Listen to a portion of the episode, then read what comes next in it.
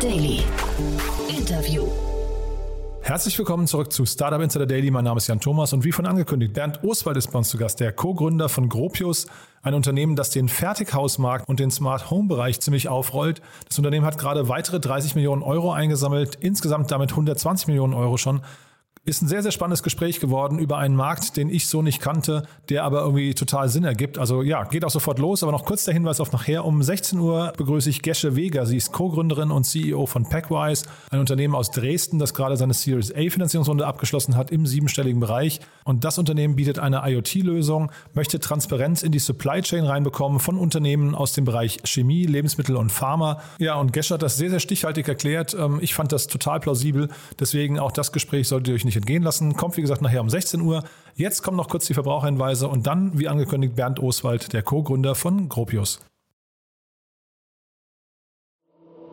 Startup Insider Daily. Interview. So, ja, dann freue ich mich sehr. Bernd Oswald ist hier, Co-Founder von Gropius. Hallo Bernd. Hi Jan, grüß dich. Freut mich, dich zu hören. Ja, freue mich, dass wir sprechen und erstmal Glückwunsch zu eurer Traction, darf man glaube ich sagen, ne?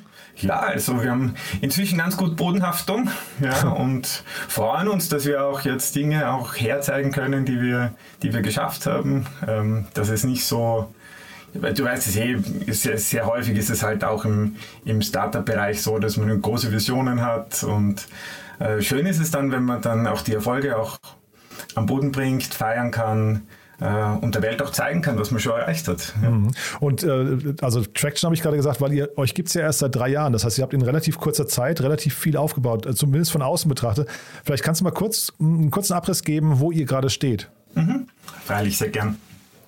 Ja, also wir sind ähm, inzwischen bei knapp 300 Mitarbeitern an sechs Standorten Deutschland, Österreich, äh, Liechtenstein, äh, deutsch-österreichische Freundschaftsgesellschaft, wenn man so will. Hm die, der größte Standort ist in Berlin, sehr stark auch äh, Technologie und lastig eigentlich, Bausystem und, und Engineering und Architektur, schwerpunktmäßig auch in Wien. Und dann eine Produktion äh, von Gebäudebestandteilen, Gebäudekomponenten zwischen Frankfurt und Stuttgart das ist ein Standort, den wir übernommen haben, Ende 2019 bereits. Das ist ein ehemaliger Leimholz-Standort mhm. und der passt von den Qualifikationen und vom Produkt und von allem her super zu uns. Wir haben schon einen großen Teil umgebaut und gehen dann noch weiter auch im, im Ausrichten des Ganzen auf eine automatisierte und roboterunterstützte Fertigung. Ähm, und ja, und einen, einen Robotics-Standort in Oberösterreich haben wir auch noch, das ist auch schon im, äh, im Herbst 19 auch schon in die Gruppe dazugekommen. Man sieht jetzt an den, an den Themen, die du gerade angerissen hast, also Leimholz und dann eben automatisierte, robotergestützte Fertigung, man sieht schon so, man kann so ein bisschen erahnen, in welchem Bereich ihr unterwegs seid, aber vielleicht musst du das nochmal kurz beschreiben. Der, mhm. Quasi der Markt, also wäre wär es falsch zu sagen, ihr erfindet den Bereich der Fertighäuser neu?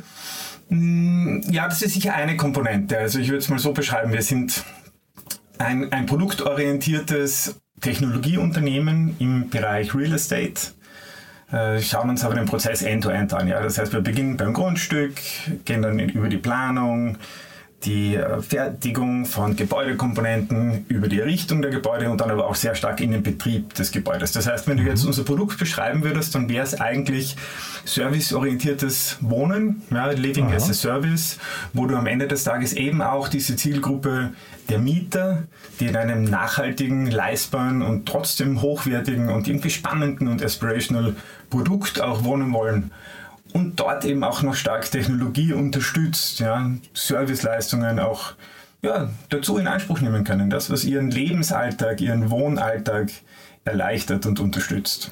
Das heißt, ihr verkauft die Häuser nicht, ihr betreibt die hinterher selbst und vermietet sie. Ja, wir, wir halten die Gebäude entweder oder verkaufen die Gebäude als Ganzes. Ja, wir verkaufen keine Einzelwohnungen. Mhm. Wir machen aber jedenfalls auch den Betrieb, ja, also den, den Plattformbetrieb, der, der Serviceplattform, die einerseits die Schnittstelle zwischen Mietern und Gebäude darstellt und andererseits auch zwischen Gebäude und dem jeweiligen Eigentümer, dem Facility Management auch, ähm, auch darstellt. Ja, das ist sozusagen eine, eine Betriebsplattform Building Operating System, wie es in unserer Terminologie heißt. Das klingt jetzt extrem komplex, Bernd, finde ich. Ähm, an welchen Stellen verdient man da Geld? Ja, komplex ist es bis zu einem gewissen Grad auch, weil das typischerweise auch nicht von einem Unternehmen angeboten wird, sondern da sind ja eine Vielzahl an Unternehmen an unterschiedlichen Stellen in dieser Wertschöpfungskette normalerweise aktiv. Wo verdienen wir Geld? Einerseits in der Errichtung der Infrastruktur. Ja, also du, du würdest bei uns ein schlüsselfertiges mehrgeschossiges Mehrfamilienhaus äh, bekommen. Ja, das heißt, die Richtung, bis zu einem gewissen Grad auch das Co-Development äh, von Immobilien, von Grundstücken, von mhm. Stadtgebieten und andererseits auch dann, dann im Betrieb. Ja, also es ist sozusagen, ähm, kannst du dir vorstellen, wie, wie in, wenn ich jetzt eine, eine Apple-Analogie, iPhone-Analogie hernehme, das eine ist, du monetarisierst am, an der Hardware, am Gerät und dann mhm. hast du aber auch noch einen App Store. Ja, und mhm. im App Store hast du auch noch die Möglichkeit, Zusatzleistungen im Betrieb anzubieten. Mhm. Wie kommt man auf so eine Idee? Also wie gesagt, es klingt sehr komplex und gerade wenn du sagst App Store, nochmal die Analogie, das bedeutet ja quasi, die Mieter können bei euch Leistungen zubuchen. Das heißt, ihr seid ja schon sehr, sehr tief, ihr habt das Ganze sehr, sehr tief durchdrungen, ne? Ja, also wir sind, wir sind eben als Ausgangspunkt, haben wir dort gestartet, dass wir gesagt haben, naja, die, die Baubranche startet ja eigentlich am User vorbei. Ja, also du, du errichtest Unikate, startest immer mit einem weißen Blatt Papier, erfindet mhm. das Rad immer wieder neu, das treibt die Kosten nach oben und gleichzeitig wird auch sehr häufig gar nicht so sehr Rücksicht darauf genommen, was eigentlich die Menschen wollen, die in diesem Gebäude wohnen. Das heißt, mhm. wir sind einfach stark am User orientiert, haben uns angeschaut, was sind die Bedürfnisse unserer Zielgruppe, wie können wir dort einen Mehrwert stiften und haben uns von dort dann so zurückgearbeitet und haben dann eben festgestellt, wenn wir diesen Mehrwert liefern wollen und leisten wollen und das Ganze in einer nachhaltigen und leistbaren Art und Weise, dann braucht es eigentlich diese End-to-End-Integration. Ja? Das heißt, wir sehen uns wenn du so willst, als, als denjenigen, der da die Prozesshochheit in diesem End-to-End-Prozess hat ähm, arbeiten aber durchaus auch mit Partnern an unterschiedlichen Stellen. Ja. Also wir maßen uns auch nicht an, jede einzelne Komponente besser selbst machen zu können, als es, als es die tun, die am Markt schon seit vielen, vielen Jahren unterwegs sind. Ja, ich glaube, der mhm. große Unterschied ist einfach, wir nutzen Technologie durchgängig, können damit auch Schnittstellen rausnehmen, können auch Stakeholder rausnehmen, ähm, ist weniger fragmentiert, ja, viel schlüssiger, viel durchgängiger und nutzen eben Partner dort, wo es Sinn macht. Ja, aber immer sehr stark produktorientiert, damit wir uns weiterentwickeln, damit wir lernen können, damit wir in jedem Produkt Release dann auch wieder besser werden können und etwas mehr machen können, als davor passiert ist. Mhm. Der Xing-Gründer Lars Hinrichs hat ja irgendwie vor einigen Jahren, ich glaube so 2015, 2016 oder sowas, in, in Hamburg ein Smart Home entwickelt. So gab sehr viel Medienaufmerksamkeit. Ich glaube, Appartementum oder so hieß das. Ist das ein Projekt, auf das ihr geguckt habt dabei oder generell guckt oder ist das eine ganz andere Ecke? Also er hat ja so ein sehr, ich glaube, das war das smarteste Home, das äh, smarteste Gebäude damals, hat er gesagt, äh, Wohnhaus in, in Deutschland, was er gebaut hat. Naja, also wir schauen uns natürlich ähm, unterschiedliche Aspekte an. Ja, das hat jetzt mit dem Gebäudesystem, und zwar nicht Betriebssystem, sondern Bausystem zu tun und aber mhm. eben auch also Vorfertigung und Automatisierung in der Vorfertigung, äh, digitale Gebäudemodelle, digitale Prozesse und und natürlich auch Betriebsmodelle. Ja. Was für uns dort eben auch spannend ist, ist, dass wir sagen, es geht ja gar nicht so sehr ums Smart Home, weil ich sage mal, die, das Licht ein und aus oder die Rollos rauf und runter zu fahren, ja, und das Ganze in irgendeiner Art und Weise automatisiert, das ist eh schon Standard. Ja.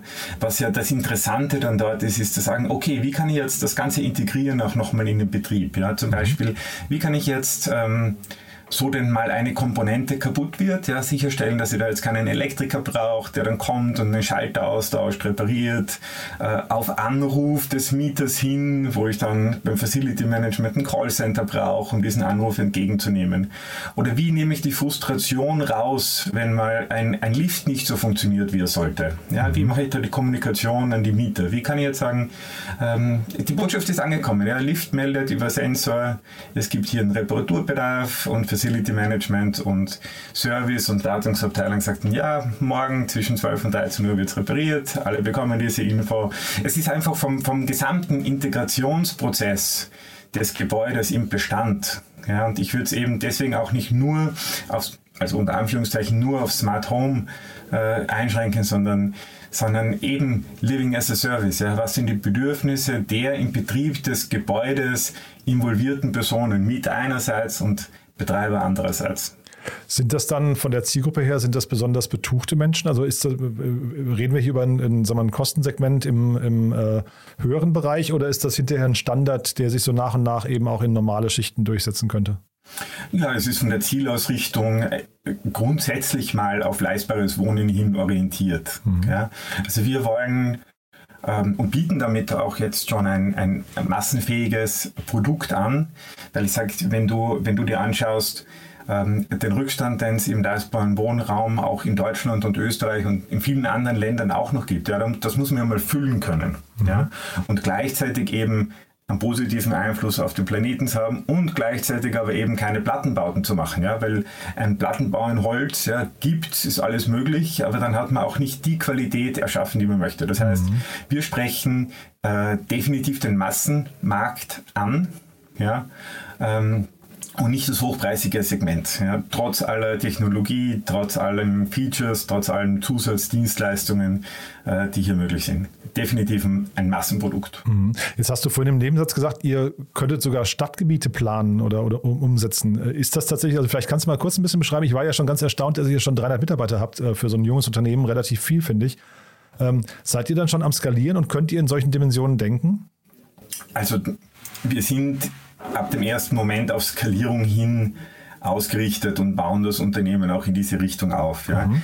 Ähm, wenn du dir jetzt unser erstes Gebäude anschaust, das ist ein, ein Neungeschosser mit 54 Wohneinheiten, äh, das höchste Holzgebäude in Rheinland-Pfalz und mhm. gleichzeitig auch im Betrieb schon energiepositiv. Ja. Das hat PV-Anlagen drauf, das hat das Betriebssystem, von dem ich vorhin äh, gesprochen habe, auch schon eingebaut und im Betrieb. Ja. Das ist das ist vielleicht auch ein Zeichen, wie wir so an Themen herangehen. Ja, also wir bauen ja jetzt nicht so ein erstes Pilotgebäude irgendwie mit zwei Wohneinheiten, sondern es ist vielleicht eine Spur crazy, das gleich so anzugehen und gleich in einem größeren Maßstab zu denken. Ja, aber mhm. gleichzeitig ist es natürlich auch etwas, wo wir halt wahnsinnig viel lernen können.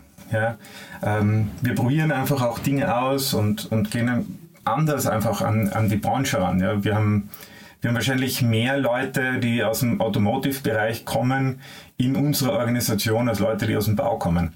Das ist ganz ein, ganz ein anderer Zugang und auch von der, ja, von der Größenordnung vom Denken her größer. In unserer Produktionskapazität, um so ein Gefühl zu geben, also wir könnten äh, aktuell so in etwa 40, 50.000 Quadratmeter ähm, Geschossfläche pro Jahr fertigen sind aber äh, auch sehr weit fortgeschritten schon in der Planung äh, der nächsten Ausbaustufe, wo es dann irgendwo Faktor 4, 5 dann zumindest nochmal nach oben gehen soll. Und das Ganze auch wieder so, dass, dass man sagt, man nimmt dann die gleichen Prozesse und nimmt die gleiche Logik und nimmt ja, den, den gleichen Ansatz auch noch einmal her, um auch auch diesen Produktionsstandort dann nochmal zu multiplizieren, wenn man ihn dann woanders braucht. Ja. Heißt aber, also 50 Prozessen. Ja, mhm. okay. Nee, nur ganz kurz, also 50.000 Quadratmeter yeah. bedeutet ja quasi dann noch kein Stadtgebiet. Ne? Das, also das ist eine, eine spannende äh, Hausnummer, finde ich, von der, von der Dimension. Aber Stadtgebiete wäre wahrscheinlich nochmal noch mal ein, zwei, wahrscheinlich ein paar Jahre einfach entfernt für euch, oder? Ja, also wir erweitern unsere Kapazitäten da kontinuierlich, haben auch ähm, eine, eine Reihe an äh, Partnern auch in der Fertigung, die mit uns gemeinsam auch arbeiten. Mhm. Ähm, ich sage mal, typischerweise haben so Stadtentwicklungsgebiete, also ich nehme jetzt vielleicht nicht Tegel her, weil das ist etwas, das ist ein Vieljahresprojekt mit, mit sehr, mhm. sehr vielen Partnern. Aber wenn du dir so in, äh, in anderen Bereichen Stadtentwicklungsgebiete anschaust, dann hast du so pro Jahr wenn du dort irgendwie 20, 30, 40.000 Quadratmeter machst, dann ist das eh schon viel, ja, weil das mhm. sind ja auch alles Projekte, die über fünf oder zehn Jahre gehen. Du musst ja auch die, die Infrastruktur rundherum und Kindergärten und Schulen und, und äh, Gewerbeflächen und so weiter auch parallel dazu aufbauen, damit das dann auch für die, für die Mieter, die du dorthin auch anziehst, dann auch ein attraktives äh, ein attraktives Quartier, äh, ein attraktiver Lebensraum wird. Ja. Mhm. Ähm, das heißt, so hunderttausende Wohnungen an einem Ort, das ist eher, das ist eher so für den mitteleuropäischen Raum nicht so ganz äh, das, was, was den Entwicklungstendenzen auch entspricht. Mhm. Ähm, wir reden jetzt vor dem Hintergrund einer Finanzierungsrunde bei euch. Ne? Und äh, eigentlich, wenn ich es gerade richtig verstanden habe, müsste doch bei euch, also das war jetzt, glaube ich, alles Eigenkapital. Vielleicht kannst du die Runde mal kurz beschreiben, aber eigentlich müsste doch bei euch wahrscheinlich auch Fremdkapital eine große Rolle spielen, oder? Ja, absolut. Also wir sind, wir sind natürlich am, am Anfang sehr stark auch Eigenkapital finanziert gewesen. Ähm, haben jetzt hier auch nochmal eine, eine Finanzierung gemacht mit zum Schluss nochmal ähm, 30 Millionen. Die haben uns auf in Summe rund 120 gebracht. Äh, in der Immobilienfinanzierung arbeiten wir natürlich als Fremdkapitalpartner mit finanzierenden Instituten, Co-Development, ähm, ja, so wie es in der, in der Immobilienbranche halt eben auch funktioniert, dass du, dass du einen Teil Eigenkapital, einen Teil Fremdkapital dazu einsetzt. Mhm. Ähm, und dort sind natürlich für uns auch vor allem die Partner interessant, die, die großvolumige Gebäude in großem Stil auch, auch machen wollen und, und die, ja, die auch verstehen, worum es da geht und dass das eben für sie als Betreiber und als Eigentümer auch im Betrieb einen Unterschied macht. Ich glaube, das ist ein ganz wesentlicher, wesentlicher Punkt. Ja. Und wenn, äh, wenn du dir jetzt anschaust, was auch auf europäischer oder auch national-deutscher Ebene äh, passiert und wie sehr Nachhaltigkeit und Energieeffizienz und die EU-Taxonomieverordnung und ESG und alle diese Dinge da reinspielen. Da sind die schon auch sehr gefordert, äh, da, dafür zu sorgen, dass sie in ihrem Portfolio entsprechend nachhaltig werden.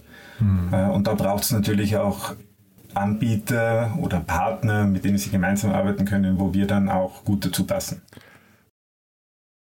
Bei euch ja unter anderem dabei ist Christian Angermeier, ähm, der ja bekannt ist unter anderem für viele sehr große ähm, Visionen, also visionäre Investments. Ähm, und ist das jetzt, also würdest du euch in diesem Bereich verorten? Also visionäre Investments haben ja immer auch den, die, die, Gefahr vielleicht, dass sie eben auch mal nicht, nicht so aufgehen, die Wetten, wie man sich das wünscht.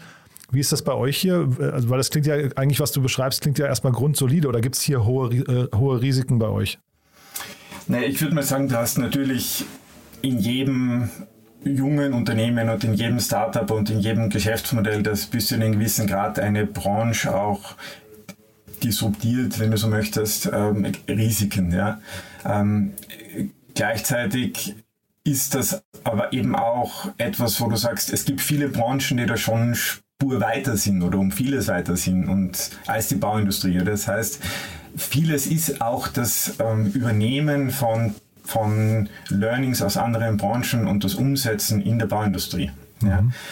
Ähm, hat das Potenzial, eine, ein Geschäftsmodell oder eine Industrie zu transformieren, ja, wird diese Transformation stattfinden in der Bauindustrie mit Sicherheit. Mhm. Ja, wir sind ja auch nicht äh, der einzige Player, es gibt ja auch andere, die in diesem Bereich aktiv sind.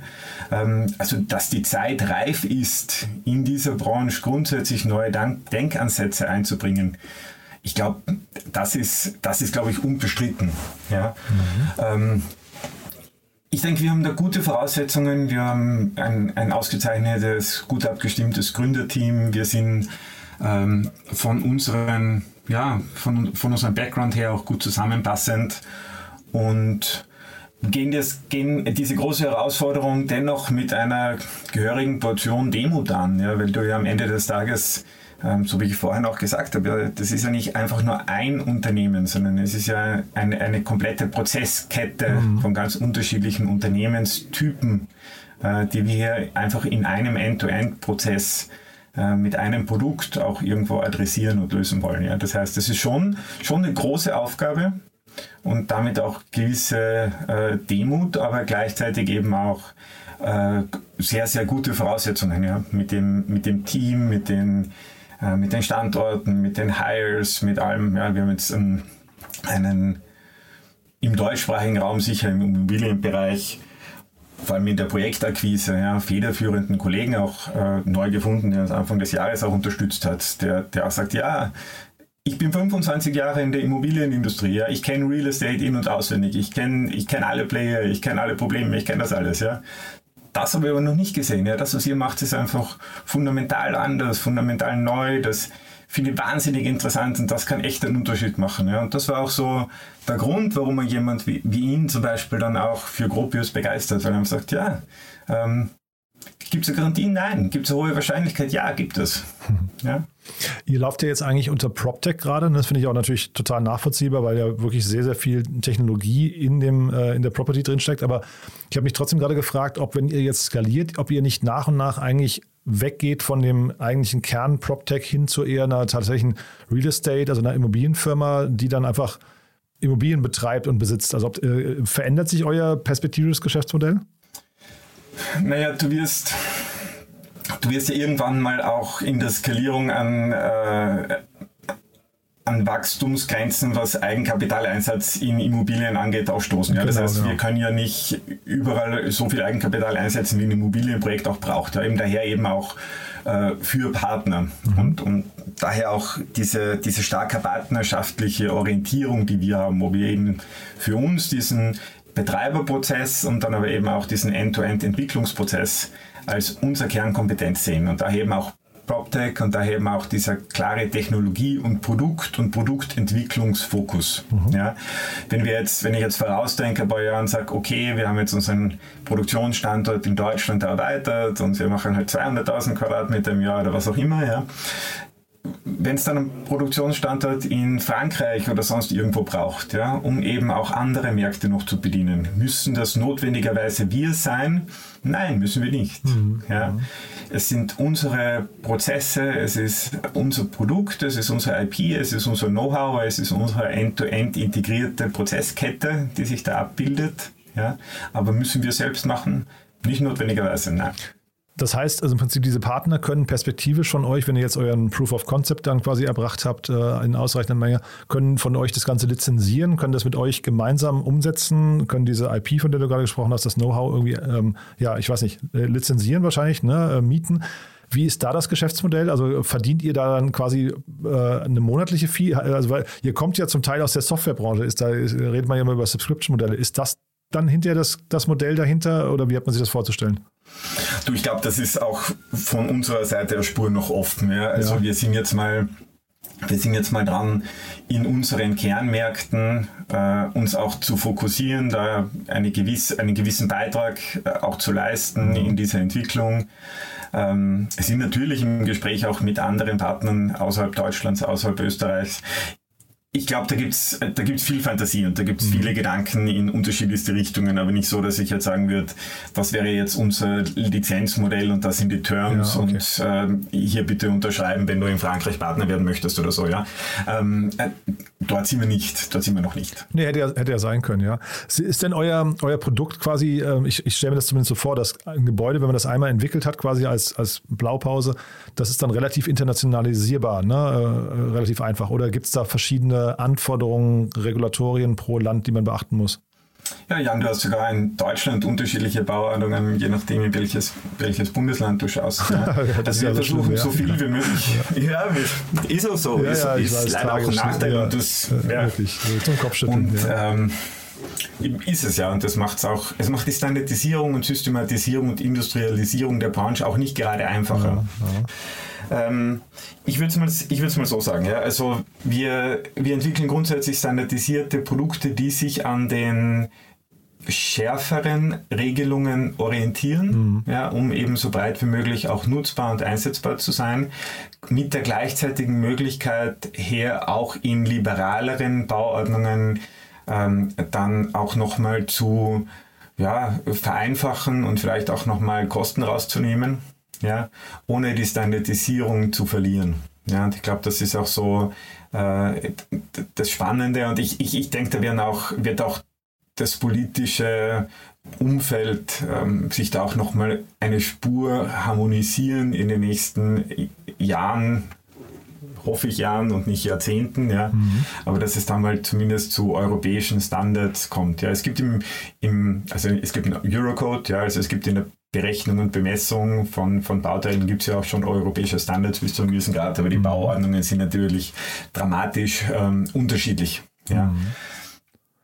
Wie ist das denn ähm, eigentlich, also vielleicht kannst du dazu noch einen Satz sagen, also wie, wie, was sind jetzt so die nächsten Schritte bei euch, aber vor allem, wie, wie schnell geht das jetzt? Weil, also ich hätte jetzt so von außen betrachtet, zumindest der Markus Fuhrmann kommt ja aus der äh, Softwarebranche. Ich kenne jetzt deinen Background nicht äh, im Detail, aber ich glaube, Florian Fritsch, ist auch Software, ne? Relayer, glaube ich. Ähm, das heißt, man ist da ja wahrscheinlich relativ schnelle Taktungen gewöhnt. Äh, Immobilien klingen jetzt Zeit, äh, vergleichsweise relativ träge. Wie schnell kommt ihr da jetzt voran? Also die Entwicklungszyklen sind sicher andere, als es in einer Softwarebranche auch sind. Und gleichzeitig hast du natürlich sehr, sehr viele Datenpunkte, die du sowohl in der Gebäudekonfiguration, also im Design und dann in der Produktion und dann im, in der Montage, im Betrieb dann auch immer wieder sammelst. Mhm. Ähm, ich ich würde es mal so sagen, schau, wir sind jetzt, wir haben unseren unser erstes Gebäude in, in Koblenz, das jetzt Ende Mai eröffnet wird. Ja, das ist sozusagen Version 1 des Produkts. Wir sind jetzt mit der zweiten Version äh, in der Entwicklung fertig. Ja, gehen da jetzt in die Zulassungstests, bauen Mockups, so dass wir die zweite Nachfolgeversion des Produkts im Markt auch, auch äh, einsetzen können. Ja? Mhm. Ähm, wie oft wird, wenn du mich jetzt fragst, wie oft würde es hier Produktentwicklungszyklen und neue Versionen geben? Ich sage mal, laufende Optimierung passiert sowieso immer. Ja? Anpassungen an Länderversionen wird es auch immer wieder geben. Ähm, ja, und, und an, ansonsten hängt auch eine Spur am, am Volumen und äh, an den Möglichkeiten, dann nochmal auch Dinge auszutesten und auszuprobieren. Ähm, aber es ist nicht anders. Also wenn du dir, wenn du dir die Prozesse anschaust, nach denen wir arbeiten, das unterscheidet sich nicht großartig von einer, von einem Softwareunternehmen oder einem E-Commerce-Unternehmen. Also wenn du, wenn du zum Beispiel anschaust, was ähm, Philipp Erler auch in seiner Historie auch gemacht hat mhm. äh, und der, der bei uns ja auch die Produktentwicklung macht. Die Prozesse sind die gleichen, ja. Mhm. Ich muss jetzt trotzdem mal kurz fragen, weil ich ja gerade auch Fritz schon angesprochen habe. Ähm, es gab jetzt irgendwie vor einem halben Jahr oder sowas, glaube ich, einen, Artikel im Kapital. Das ist irgendwie bei euch irgendwie Zoff, die sprachen von Deutschlands Startup-Hoffnungen, Gropius, aber es gab, gab Zoff. Gibt es da Dinge, die, die wichtig wären, die zu kommentieren? Also aus deiner Sicht, also ich ne, fühle dich bitte frei, wenn du sagst, die, die äh, sind nicht zu kommentieren, ist mir das auch recht, aber ähm, gibt es da Dinge, die man gerade rücken muss?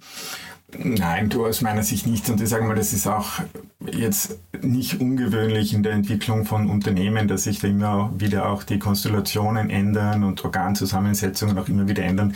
Das hast du bei jungen Unternehmen, das hast du ähm, bei reiferen Unternehmen.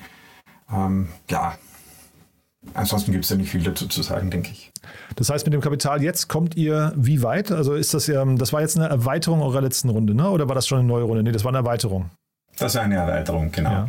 ja. Und wie weit kommt man damit? Du, wir sind, wir sind äh, also aktuell gut ausgestattet, hängt natürlich auch ein bisschen vom Kapitaleinsatz bei Projekten ab. Ja. Mhm. Äh, und, und wie sehr wir da mit Partnern auch zusammenarbeiten können und äh, wie, wie gut das da auch funktioniert. Mhm. Ähm, ansonsten sind wir auch für weitere Runden oder weitere Finanzierungen mit, mit spannenden Partnern im Gespräch. Mhm. Ja, also es es wird sich da sicher auch heuer noch mal was tun. Aha. Ja. Und ja, es, gibt sicher noch Gründe, hier gespannt zu bleiben, was sich da entwickelt. Wollte ich gerade sagen. Dann bleiben wir in Kontakt, Bernd. Äh, klingt auf jeden Fall, wie gesagt, super spannend. Glückwunsch nochmal zu der Runde. Ähm, und ja, dann freue ich mich, wenn wir. Kann man in Berlin äh, schon die ersten Häuser von euch sehen eigentlich? Du in Berlin kannst du noch keine Häuser sehen. Du kannst äh, in unserem, du kannst das Gebäude in Koblenz anschauen. Da wird es Ende Mai eben die Eröffnung ja, geben. Da werden wir uns auch gelesen, ja. ja. Da werden wir uns auch Wohnungen halten, die man sich auch anschauen kann. Äh, es gibt an unserem Produktionsstandort mehrere Mockups in unterschiedlichen äh, Produktversionen. Mhm. Die kann man sich auch jederzeit anschauen. Also in Berlin mhm. noch nicht, aber ihr sind natürlich ganz oben auf unserer Prioritätenliste. Super. Wir bleiben gespannt. Danke, dass du da warst und äh, alles Gute weiterhin, ja? Cool. Ja, ich danke dir. Startup Insider Daily, der tägliche Nachrichtenpodcast der deutschen Startup-Szene. Das war Bernd Oswald, Co-Gründer von Gropius. Damit sind wir durch für heute Mittag. Aber ich habe es ja schon gesagt, nachher um 16 Uhr geht es weiter mit Gesche Weger, Co-Gründerin und CEO von Packwise ein Unternehmen aus dem IoT-Bereich, das Transparenz reinbringen möchte in die Supply Chains, insbesondere von Unternehmen aus dem Bereich der Chemie, Lebensmittel- und Pharmaindustrie. Ja, deswegen reinhören lohnt sich. Und ja, wie immer die Bitte, wenn euch gefällt, was wir hier tun, dann empfehlt uns doch gerne weiter. Wir freuen uns immer über neue Hörerinnen und Hörer, die uns vielleicht noch nicht kennen, die vielleicht Interesse an der Startup-Szene haben oder vielleicht einfach nur an bestimmten Themen, wie zum Beispiel der Chemie, Lebensmittel- oder Pharmaindustrie oder im konkreten Fall gerade der Immobilienbranche. Falls ihr jemanden kennt, auf den das zutreffen sollte, dann, wie gesagt, vielen Dank für eure Weiterempfehlungen und ansonsten euch einen wunderschönen Tag und hoffentlich bis nachher. Ciao, ciao.